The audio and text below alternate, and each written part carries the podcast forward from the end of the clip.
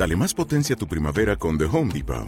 Obtén una potencia similar a la de la gasolina para podar, recortar y soplar con el sistema OnePlus de 18 voltios de Ryobi desde solo 89 dólares. Potencia para podar un tercio de un acre con una carga. Potencia para recortar el césped que dura hasta dos horas. Y fuerza de soplado de 110 millas por hora. Todo con una batería intercambiable. Llévate el sistema inalámbrico OnePlus de 18 voltios de Ryobi. Solo en The Home Depot. Haces más. Logras más.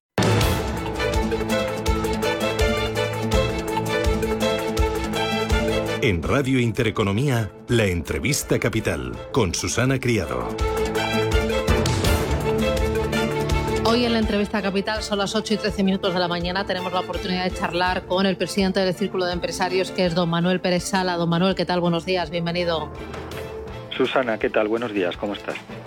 Encantada. Hemos llamado a don Manuel Pérez Sala porque justo esta semana el Círculo presentaba un documento en el que proponía una reforma tributaria que impulsara el crecimiento y que impulsara la competitividad.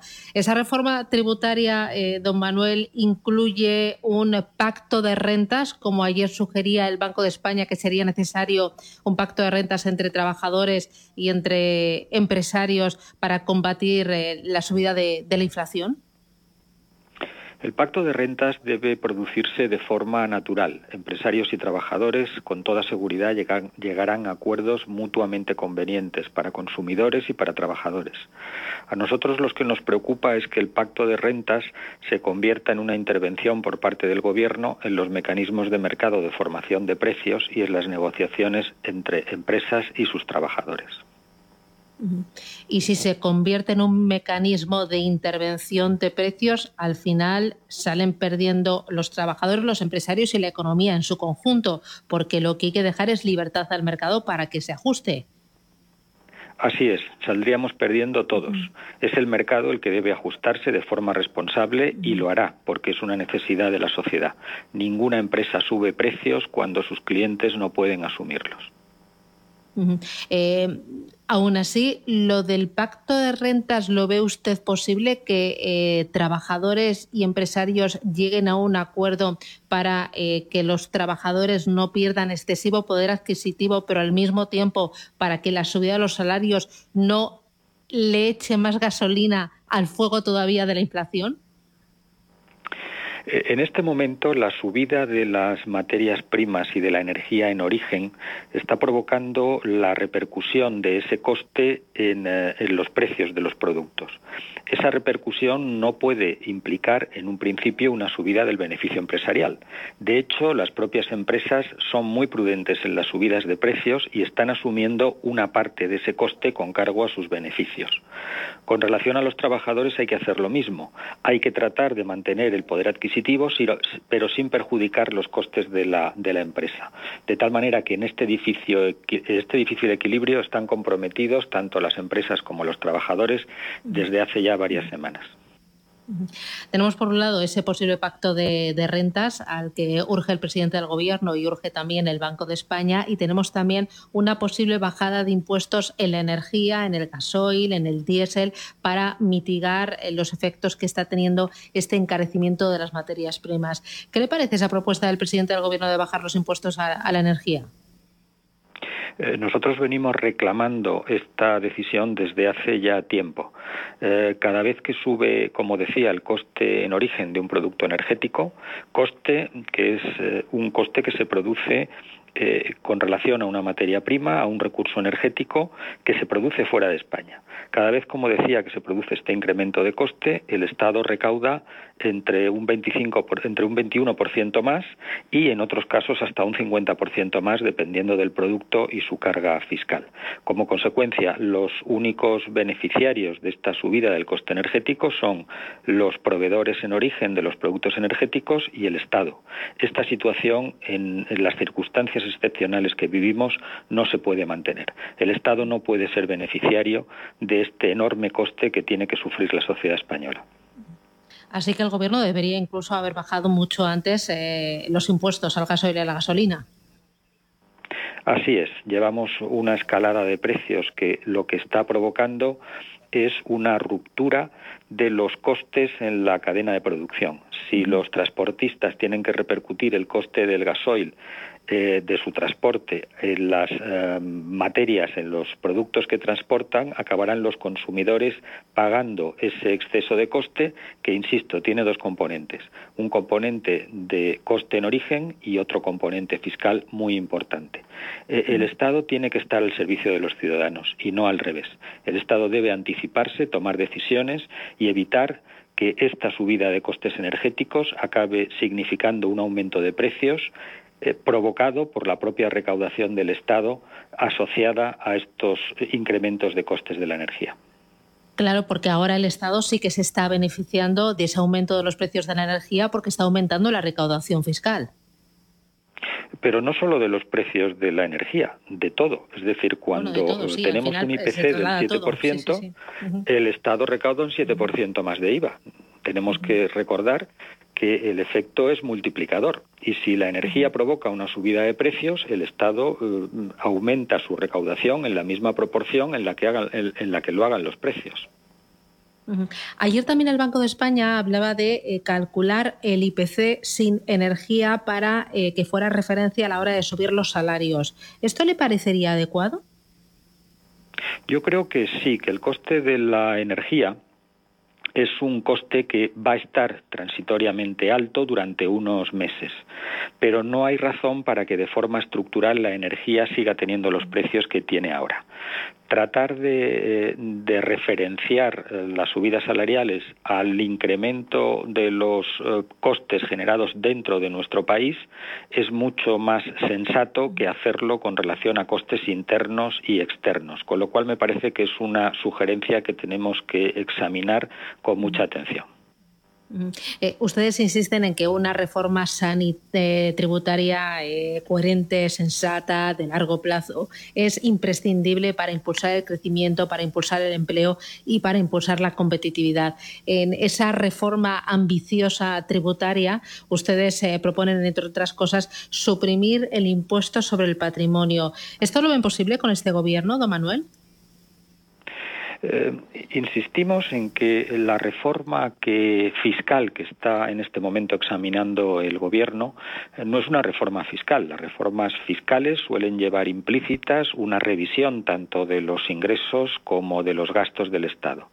Este gobierno lo único que quiere es subir los impuestos, subir la recaudación tributaria para gastar más y más en políticas que no están sujetas a ningún criterio de eficiencia y de eficacia.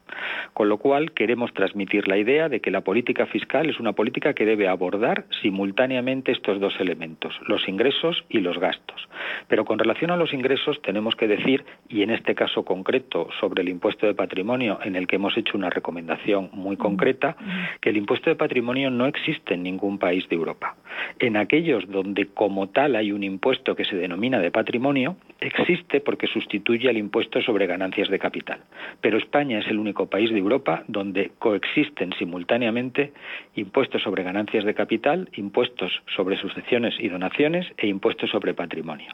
Y lo que hacemos es sugerir que se produzca una armonización fiscal en este tipo de figuras impositivas, no entre comunidades autónomas, sino entre España y el resto de los países de la Unión Europea, lo cual nos llevaría inmediatamente a suprimir el impuesto de patrimonio, que recordemos que es un impuesto que penaliza el ahorro y la inversión.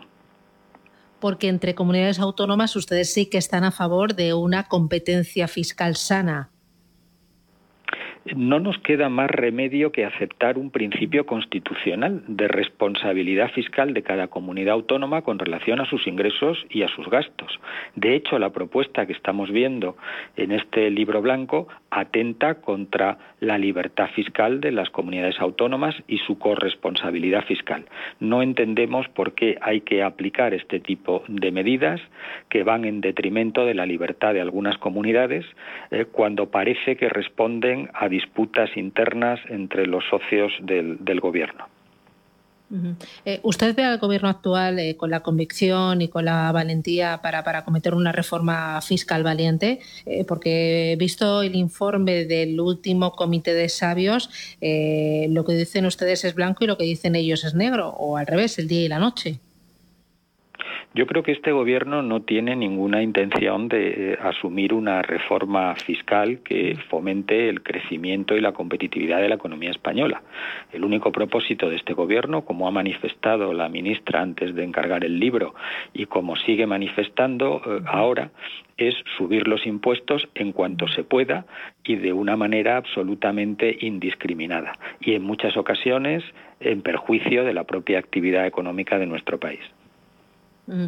Eh, dos cositas más, eh, don Manuel. Eh, estos días estamos muy pendientes de, de, los bancos centrales, de todos los datos de inflación, de lo que está pasando con las materias primas y también los problemas en la cadena de suministro por la guerra en Ucrania y sobrevuela el fantasma de la estanflación.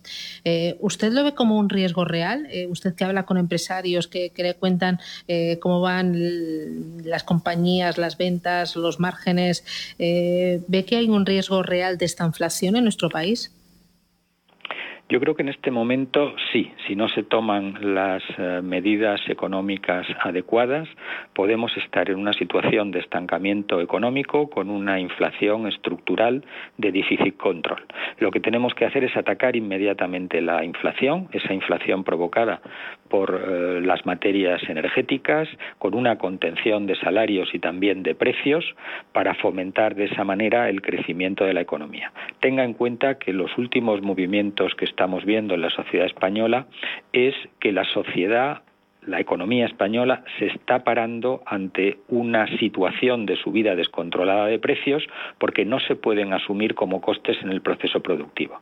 Si la economía española se para, se estanca y seguimos con una situación de inflación alta, tendremos eso que denominamos esta inflación con un ajuste de salarios, con un ajuste de precios y volviendo a las normas fiscales cuanto antes en 2023, ajustando el déficit eh, rápido y cuanto más mejor? Eh, gestionando el Estado como si fuera una familia, adaptando los gastos a los ingresos, siendo prudentes, siendo eh, austeros y como consecuencia asumiendo una situación muy difícil y, excepcional que tenemos que, eh, que sobrellevar eh, haciendo inevitablemente sacrificios. Eh, la persona que piense que de esto vamos a salir sin hacer todos sacrificios se equivoca.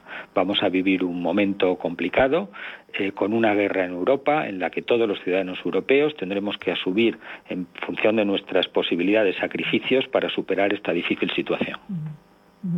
Eh, lo que me cuenta, lo que nos cuenta, a mí me suena muy bien, pero sin embargo le veo cierto toque de ingenuidad. Yo con este gobierno no lo veo, don Manuel.